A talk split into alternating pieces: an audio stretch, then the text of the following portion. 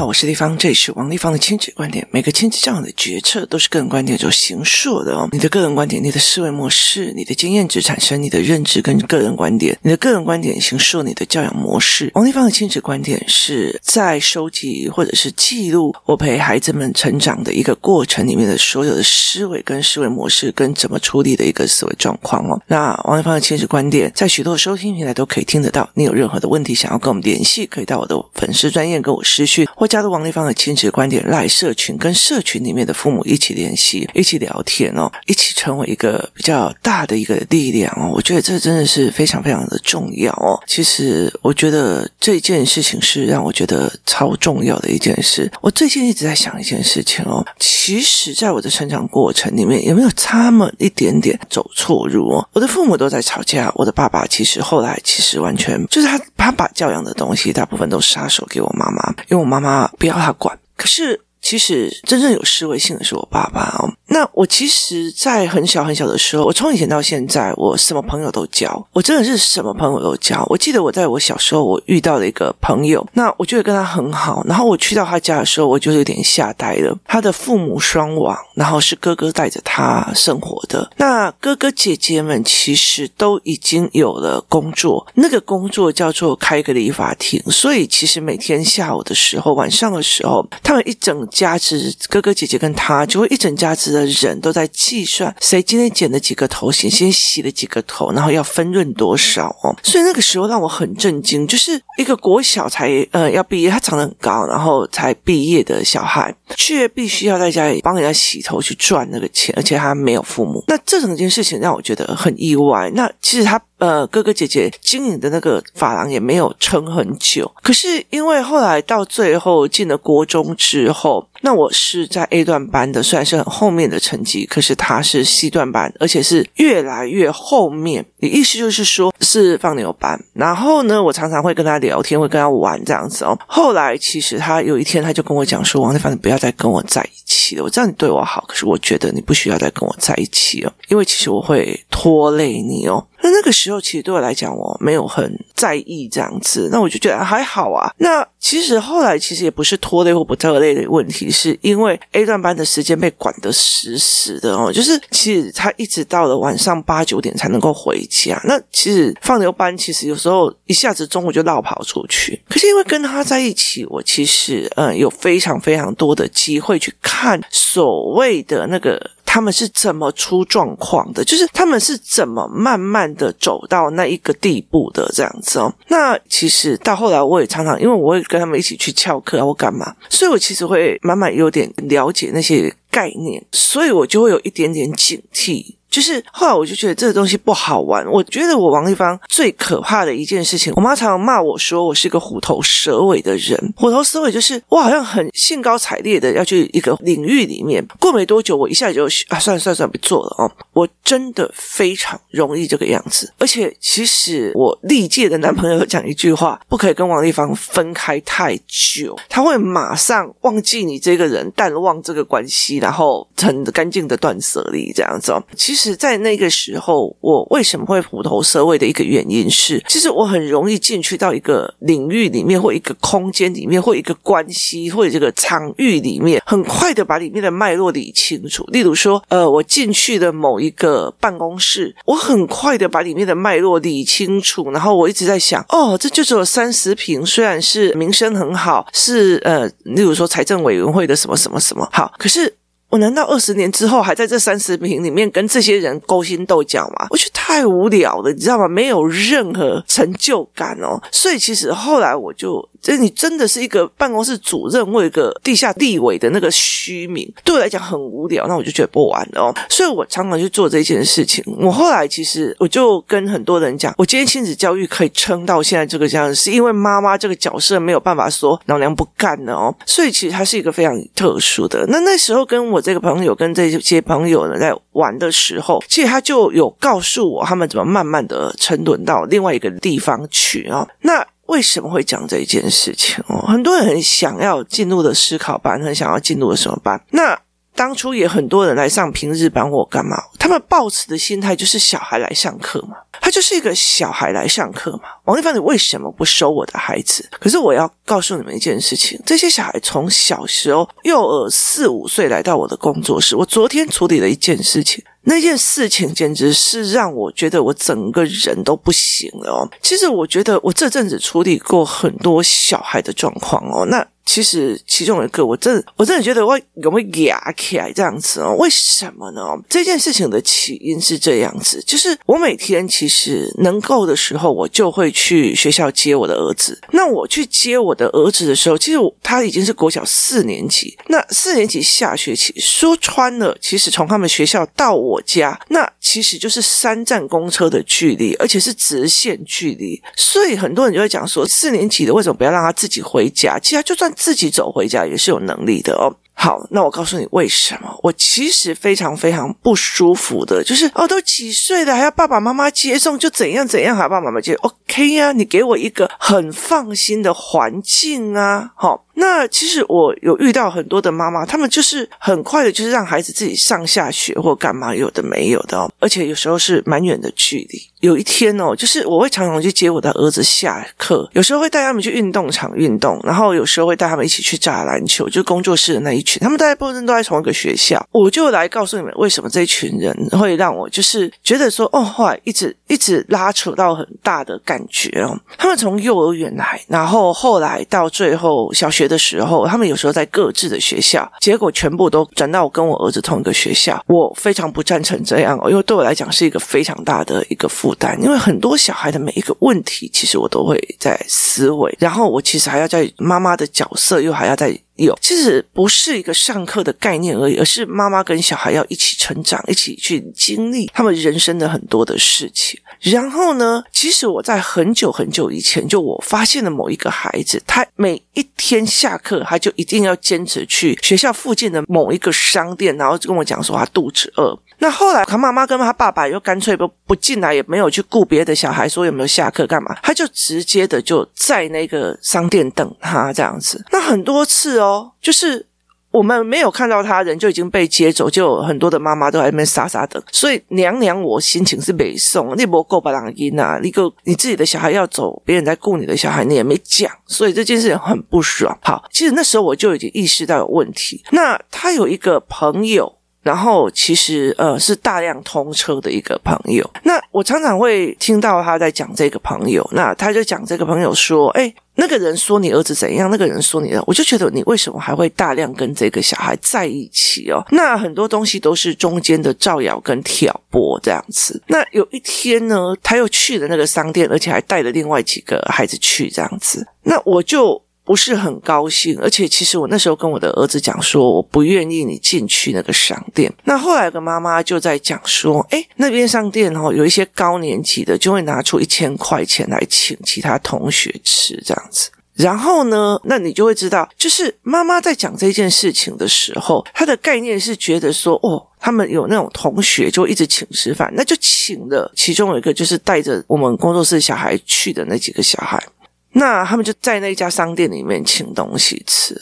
那我那个时候我就很不高兴的去跟这个妈妈讲说，以后我就不会等你小孩，因为每次你们都没有来聚集，那然后你们也就是绕跑走了，那也没有讲，大家在那边傻等哦。然后第二件事情，你们也不会来等别的孩子，那我觉得大家不用互相的嘛哦。第三件事情是我不要去处理那个商店的事情。哦，我就不想处理这个商店，而且我是在公开的，就是我们的一个群组里面说的。那妈妈就觉得哦，好啊，那那那不好意思，造成大家的麻烦这样子。后来我就越想越火大，你知道吗？我就是越想越火大，然后越想越发毛。你要想清楚一件事情，就是呃，其中一个是工作室的孩子，他常常就是要去那家商店买吃的。可是我就越想越发麻，越想越发麻，然后于是呢。我就打电话给我朋友，就是我在做社工的朋友，他是做了将近十八、十九年在万华地区做社工了哈。那他的做法是怎样？你知道？他的做法就是，他的做法就是，他晚上就会去所有的夜间的一个地方，去把那些流浪的青少年或干嘛，然后叫到他们的单位里面去。所以他其实在那里其实遇到很多人。那其实。社工跑去跟夜晚在那边流荡的青少年聊天，那这些人是不会理他们的。到最后会来理他们，通常都是搞大小女生的肚子，或者小女生才十四岁就大肚子这些事情。那于是他们其实就会一直在辅导这一群小孩。所以对我来讲，我就会一直觉得我有亏欠他。那后来这个人他就离职以后去了另外一个单位，他是在另外一个地区的。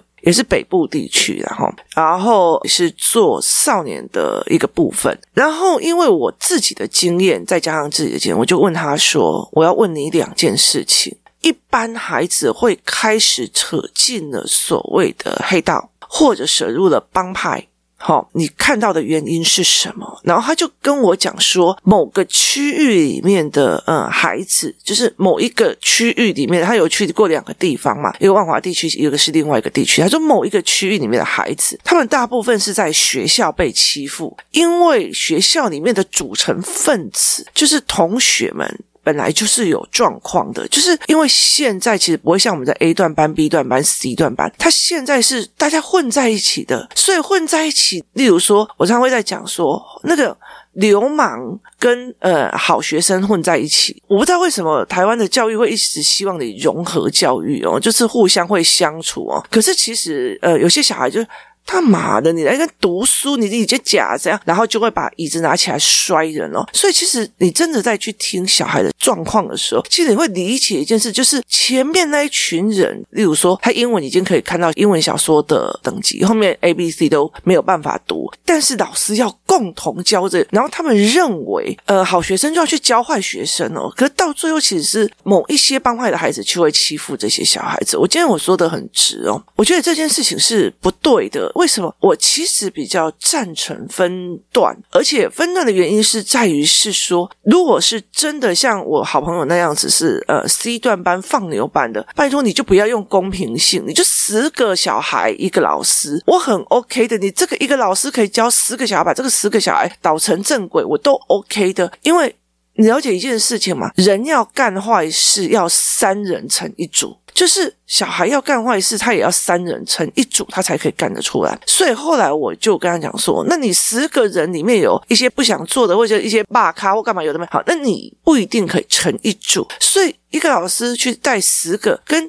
你今天 A 段班有像我们以前 A 段班一般是五十二个人，C 段班一般也是五十二个人。A 段班每天都来在那边读书，你只要给他考卷就好。C 段班包包里面都是武器，那你叫一个老师，老师抖得进去再抖得出来，他没有办法处理任何事情，他没办法协助任何孩子这样的状况哦。所以其实后来我朋友就跟我讲说，大部分就是他们在学校被欺负了，然后呢，父母也没有作为，甚至父母的作为造成他更大的痛苦。例如说，老师你怎么可以这样？我把事情闹大，我把怎么样？有的没有，他造成他更大的痛苦，所以他们只好出去外面找靠山，找黑道有靠山这样子哦。那另外一个东西是，很多的人会觉得说，我控管小孩的手机，我控管小孩的金钱，小孩就没有办法去处理东西了。例如说，小孩把悠游卡弄不见，老娘就不让你用悠游卡，你听我意思吗？我就不愿意让你用，你都不急，或者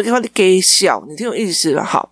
到最后就是有一群人，他就会进去里面，然后开始请客哦，他就拿着钱开始请客，开始请客，开始请客，开始请客，开始请客。好，请久了之后，请久了之后，好，那。他叫你去做一件事情，你会不会去做？他只是叫你把这一包饼干从你这里拿到那里去给那个人，这么简单的事情，你会怀疑吗？你不会怀疑，你就把这个饼干拿过去。那个饼干是什么东西？好，那个饼干里面是什么东西？所以，其实后来我同学跟我讲说，有一个领域的人，他们大部分的人。都是被诈骗，去当车手，去当贩毒者，被去当那个你知道中间在做的那种那种马夫或干嘛这样子哦。那很大的一个部分是他没有钱，但是有人要请客，有人要请客哦，所以。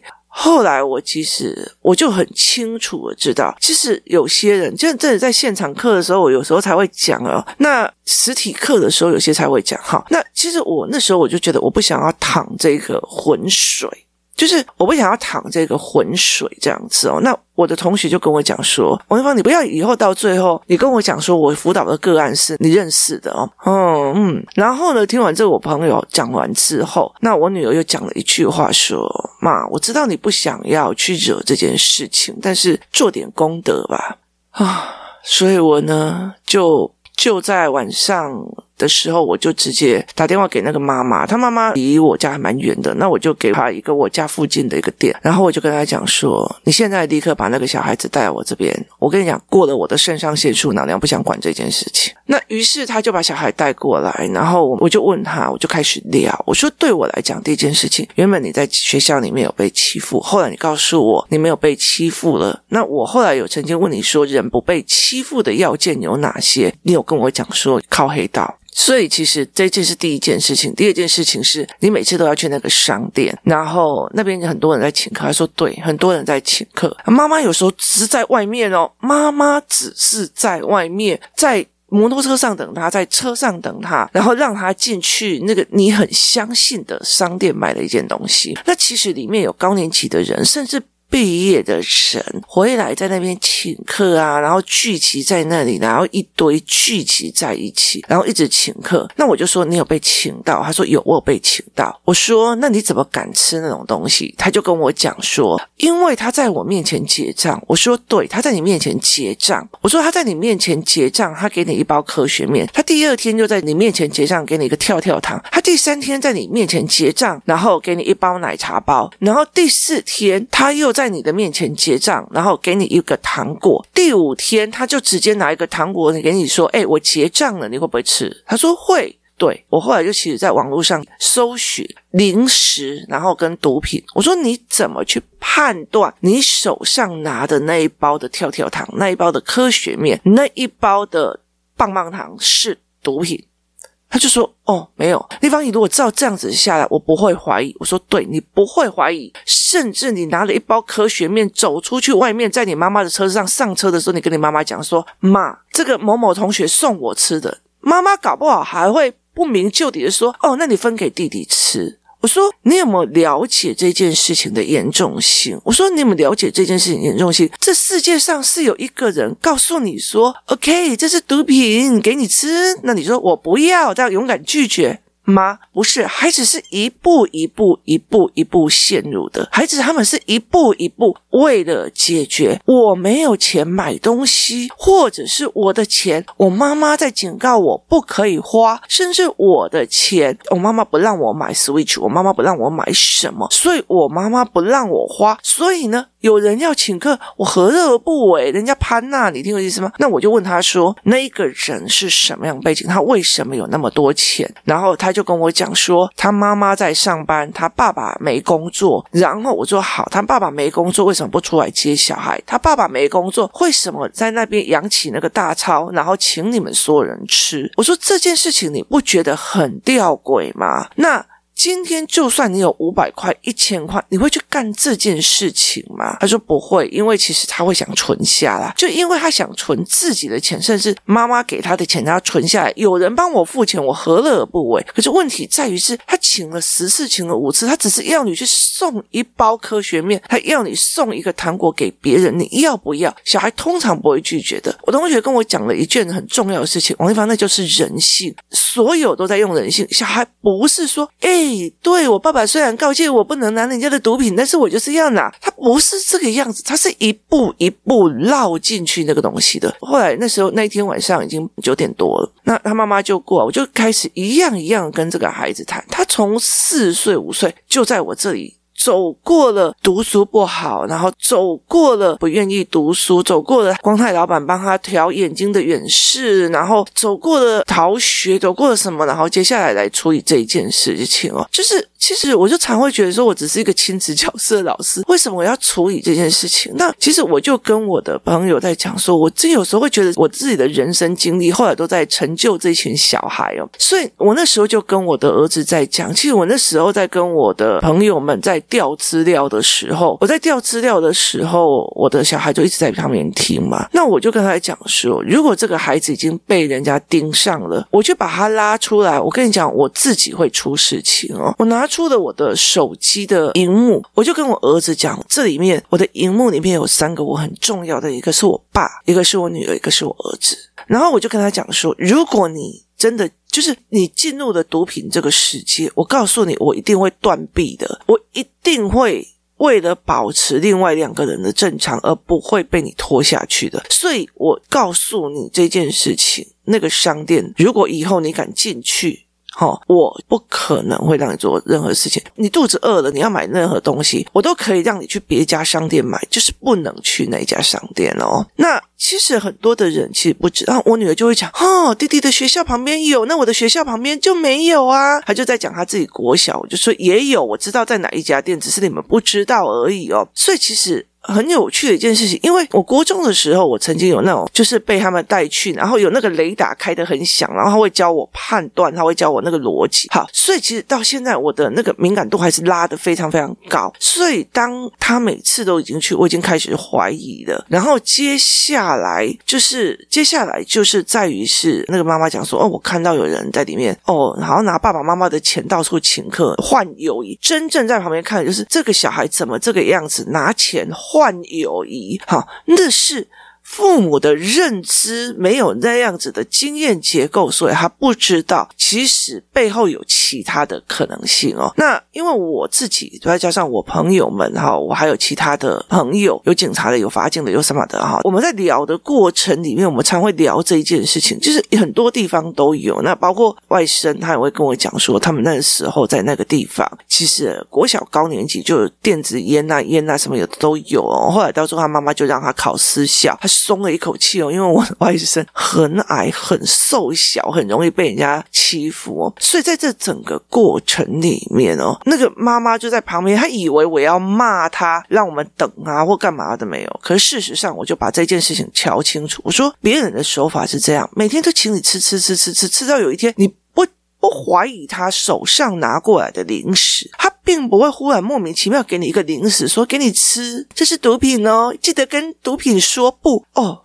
拜托好吗？不是这个样子的。孩子们，他没有零食，他肚子很饿的时候，别人愿意请他，他何乐而不为？妈妈认为的经济制裁，妈妈认为的经济控制，妈妈认为的所有的东西，说穿了，只是把你的孩子推向了另外一个边，就是推向了另外一个边。妈妈认为的，我的小孩很独立，可以自己上下课，可以自己干嘛？他中间晃去了哪里？你不知道的，就是他只要跟你讲啊，我。错过了上一班的公车，那你就信以为真。他去哪里？其实你是不知道的。甚至妈妈都已经在旁边了，他还在门口的，在商店门口的。然后里面发生什么事，妈妈没有预警。甚至妈妈在旁边看，哦，怎么会有小孩在那边拿着钱到处去，就是请客？不好意思。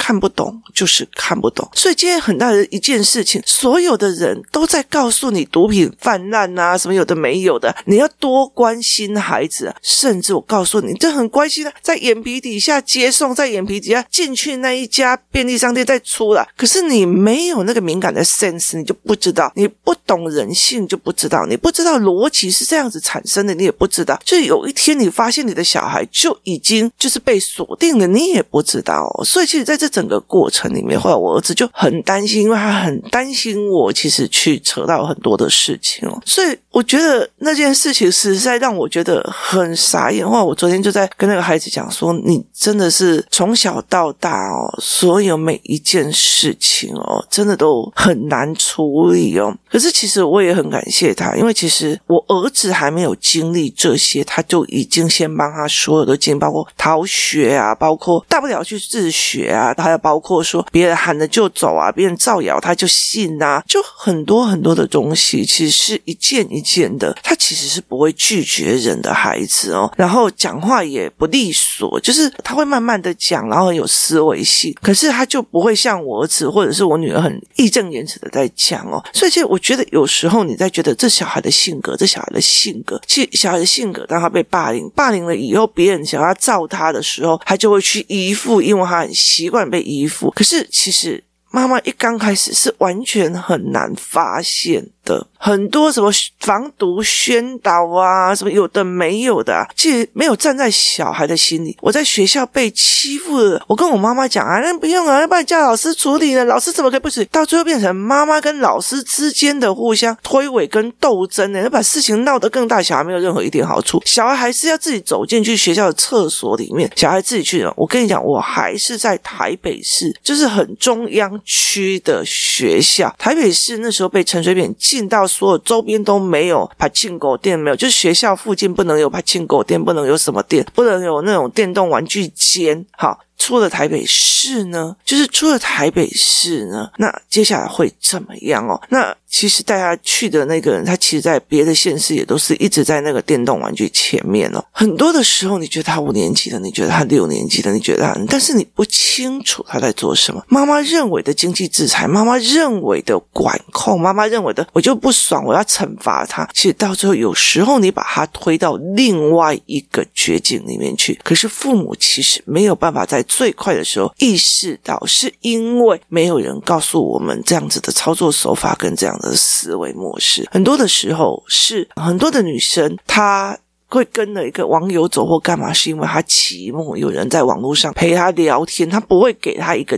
价值一直在批评他或干嘛？那很多时候男孩子只是觉得，哎，跟着大哥哥那个好像很有钱的，他个傻白甜，然后一直发钱，一直发东西给我们吃哦。可是事实上不是这个样子。男性有对厉害的人，然后有钱的人有一种莫名的崇拜，男孩也会有这样子的一个状况，然后他就觉得，哎，没有啊，跟着他走都有好处啊。这跟台湾呃华人在做生意也很像，跟着大哥走就一定有好处。